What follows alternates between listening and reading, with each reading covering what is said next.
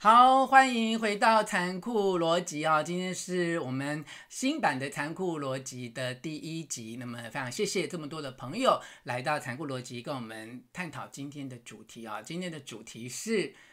如何与讨厌的人共事啊？那各位朋友有没有呃发觉，就是呃，你知道吗？我们出生在家庭里面，我们是不能够选兄弟姐妹的啊，因为。爸爸妈妈怎么生，我们来到这个家庭，我们就要适应这些兄弟姐妹。有些人呢，跟自己的兄弟姐妹非常的好；有些人跟自己的兄弟姐妹就是没有办法那么好哦。那这牵涉到手足之间的缘分啊，是没有没有办法选择的。那另外一种没有办法选择，其实是我们的同学在学校的时候，那。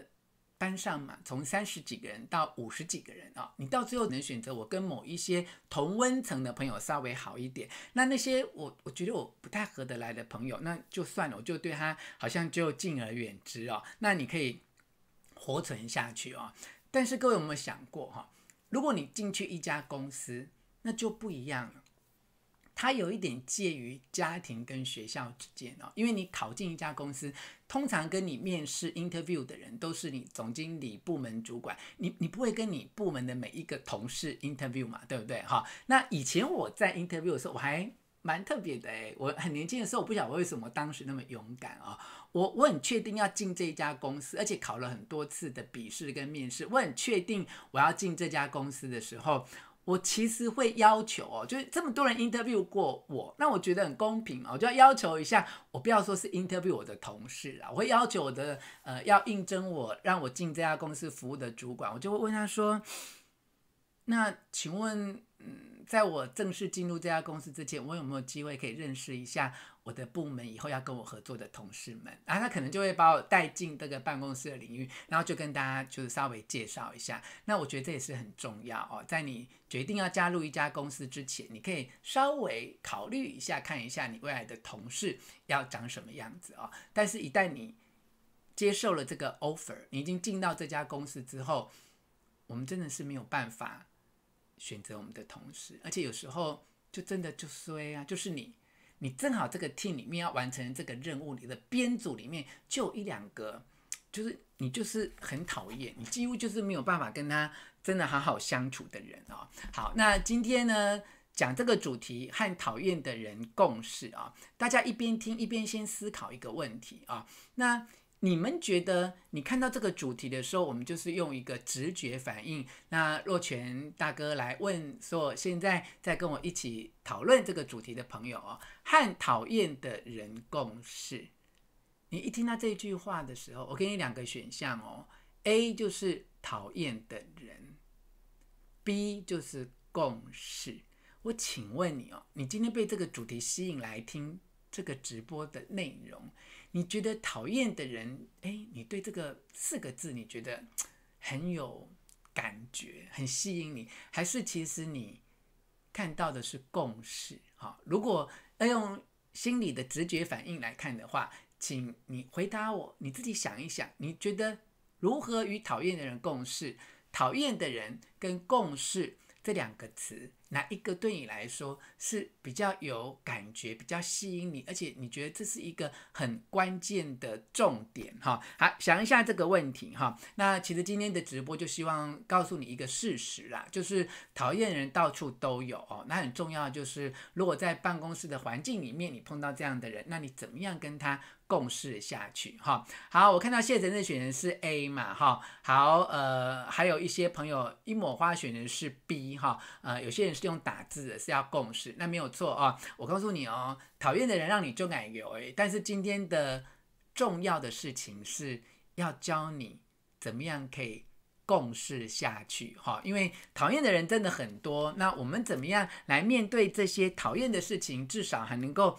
让你维持一个既有的工作的关系啊。好，那如果想要对这个主题有更深入研究的朋友，也可以去 YouTube 频道“若权幸福书房”找我另外一支影片啊。呃，讲的呢主题就是。呃，上班好同事，下班不认识啊、哦。那一节主题就是说，我们怎么样在呃职场上面锻炼自己被讨厌的勇气。不晓得你们看了那一集的节目没有哦？呃，很值得跟今天晚上的主题一起来讨论哈、好，那我们在办公室里面如果有碰到呃讨厌的同事，那我们怎么样跟他共事呢？给大家的第一个建议就是。你必须要先学会控制你自己的反应，哈，因为你不要一直聚焦在那个举止上面。譬如说，现在，嗯，因为在做新冠肺炎，也就是俗称武汉肺炎的疫情嘛，啊，那如果在控制这个，如果你今天在公车上、在捷运上、在火车上碰到一个人，他就是口罩没有戴好，然后可能都漏气，然后一直在里面一直不断的咳嗽，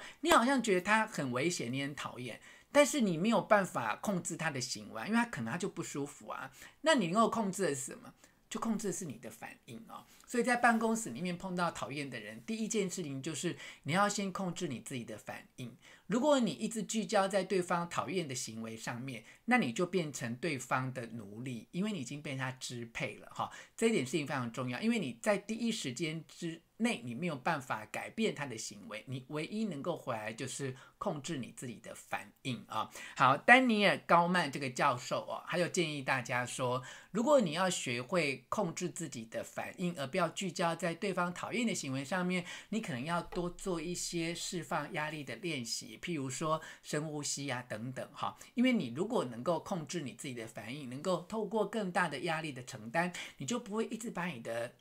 焦点聚焦在对方讨厌的言行上。你要知道，因为第一时间你是没有办法控制他的行为，所以你必须要控制自己的反应，你才不会因此而受伤。这个很重要哈。好，譬如说以前我在搭捷运还没有新冠肺炎或武汉肺炎的疫情的时候，其实我随身都有戴口罩，因为有时候流感啊感冒很多。那因为我在家里要照顾我妈妈，她是一个。中风又罹癌的老太太，今年都已经八十几岁了。那我都希望我出来工作是很安全的回家，也不要把病毒啊细菌带回来传染给她。所以我以前还没有新冠肺炎或武汉肺炎的疫情的时候，我随身都有戴口罩。诶，我万一坐在捷运、高铁或火车上面，有人咳嗽，诶，因为我没有办法叫他不咳啊，那我就先把我自己把口罩戴起来。这个就是。不要一直把你的注意力放在对方讨厌的行为上面，而要聚焦为与你自己的行动控制上面，这个非常的重要哈。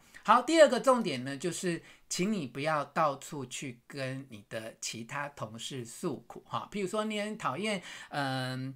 张三李四，你就不要去跟王五说我很讨厌张三李四哦，因为你根本不知道王五跟张三李四到底是什么关系哈。呃，这样做呢，会让人家觉得你好像是。比较没有品格，而且会觉得你一直在乱讲话，甚至把这些话传到对方的耳朵里面，对你来说也会受伤哈。所以你在办公室里面有讨厌的人，那你要注意哦，你不要到处去跟别人讲说我很讨厌他，也不要去跟别人诉苦说啊，你都不知道我今天跟那个谁共同做一个专案，或者跟他开一个会啊，做一个什么会议记录做得很差，真笨死了。你千万不要到处去诉苦哈。如果你一定要诉说这一些。你很委屈或很负面的情绪的话，好，那么给你的专业建议说，请你啊，希望你能够去找你办公室以外的人诉苦，千万不要在办公室里面诉苦，因为你如果在办公室里面诉苦，会让你产生一个你这个人不够专业的形象，而且很容易呢，让你讨厌别人的这一件事情，透过别人的口中再传回那个。你觉得很讨厌的那人的耳朵里面，这只是会让你们关系更坏，这一定要特别的留意哈。好，那我们来看看第三个要注意的是什么呢？第三个其实永远要记得一件事情，你要反省自己哈，因为有时候呢，就像苏东坡跟佛印的呃。很经典的小故事哦，因为你看别人是坨大便，你可能是因为你自己心里有大便哦。那这个人他的某一些行为，他的形象让你觉得很感冒、很反胃，其实有时候不见得是他的问题哦，永远有可能是我们自己的问题。我们讨厌的人其实有两种哈，一种就是说你过去的生命经验里面有出现过这种形象的人，譬如说，嗯，譬如说啦，你妈妈就是很爱念。所以你在办公室里面碰到那种对你很啰嗦，然后杂杂念的那种人，你就会觉得很反感哈。那譬如说，你小时候你爸爸对你的要求很高哈，他什么事情都要你做到满分啊，常常给你很严厉的管教。那你在办公室里面碰到那一种对你很不客气的人，你也会有一些反感。所以你知道吗？我们讨厌的对象大概有分两种，一种就是你的刻板印象，其实对方也没有真正做了什么让你很痛苦的行为，可是就是因为。你的成长经验的刻板印象让你很受不了他这一种形象的人，所以你要特别的留意哦。第三个这很重要，你要先回来想一想，说，诶，那到底是我的问题还是对方的问题？哈，当你能够看清楚究竟这是因为你的刻板印象，还是你自己真心就呃讨厌他，那你能够。从这边去分辨，你比较容易解决后面的问题啊。但是要提醒大家一件很重要的事情哦，如果你转换不同的公司，到了不同的行业，然后呢，你一直碰到很多年讨厌的人，那陆群大哥要告诉你一件残酷逻辑的残酷的事实，就是那可能不是对方的错，诶，有可能是你的错。好，或者说不是对方的问题，有可能是你自己本身的问题了哈。好，那第四个很重要的哈，第四个很重要的是，其实有机会的话，你可以花一点时间，更多的时间跟你所讨厌的人相处哦。不论是呃请他吃个呃晚饭啊、午餐啊，邀他一起看个电影啊，或在工作上面有更多的协调的机会，因为当你有机会跟这些人就是更。多的时间相处的时候，你也许能够透过了解他的苦衷，呃，知道他为什么这么白目，这么讨人厌。也许他就是一个我们常常说他在家里就是一个很不幸福的人，或他过去的工作经验也充满了这种不愉快的记忆。你不一定会喜欢他，但是你可能因为同理他，而让你自己那种不舒服的感觉也会。降低很多哈，但是有一个例外的状况，就是如果这个人他让你讨厌的原因是他的品格的问题，或是呃，就是踏到一些法律的界限的时候，那你要留意，就是千万不要容忍啊，有更多相处，更了解他，透过同理而能够原谅他，让自己的讨厌的感觉尽量降低的前提是，他依然是一个好人，他只是他的 style。跟你不合而已哈。好，我们看看第五个给大家的意见，就是其实如果可能的话，你也可以适时的回馈意见啊。譬如说，对方讲话很直，常常会呃刺伤你，或呃对方一直吃很多有异味的东西传到你的呃位置上啊，让你觉得很受不了。其实你是可以适时。回馈那个意见，那是不是能够回馈意见，取决于两件事情。一件事情就是你自己的沟通技巧，哈啊，另外一个就是对方是不是能够欣然的接受。如果你觉得你的沟通沟通技巧也不好，然后对方也没有办法欣然接受的话，你就不要去冒这个险哈。那相对的，如果你觉得你是一个沟通技巧还不错的人，然后也觉得对方其实是有机会可以因为你的回馈意见而做出一些行为的调整的话，那你不要放弃这个沟通的机会，这也是非常的重要哈。好，最后一个了哈，就是万一啊，你一二三四五都做了哈，那到最后还是没有办法改变你对他的讨厌，